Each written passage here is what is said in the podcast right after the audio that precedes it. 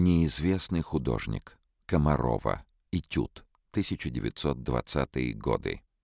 Художник Михаил Матюшин, один из лидеров русского авангарда, был известен также своими исследованиями в области цвета.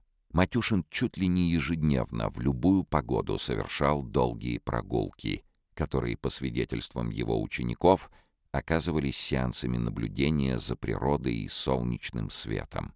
Об одном из таких сеансов сам Матюшин вспоминал так.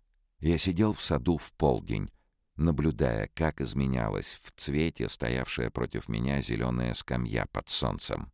По ней пролетала изумительной красоты легкая светящая голубизна, окруженная великолепным густым сиреневым тоном.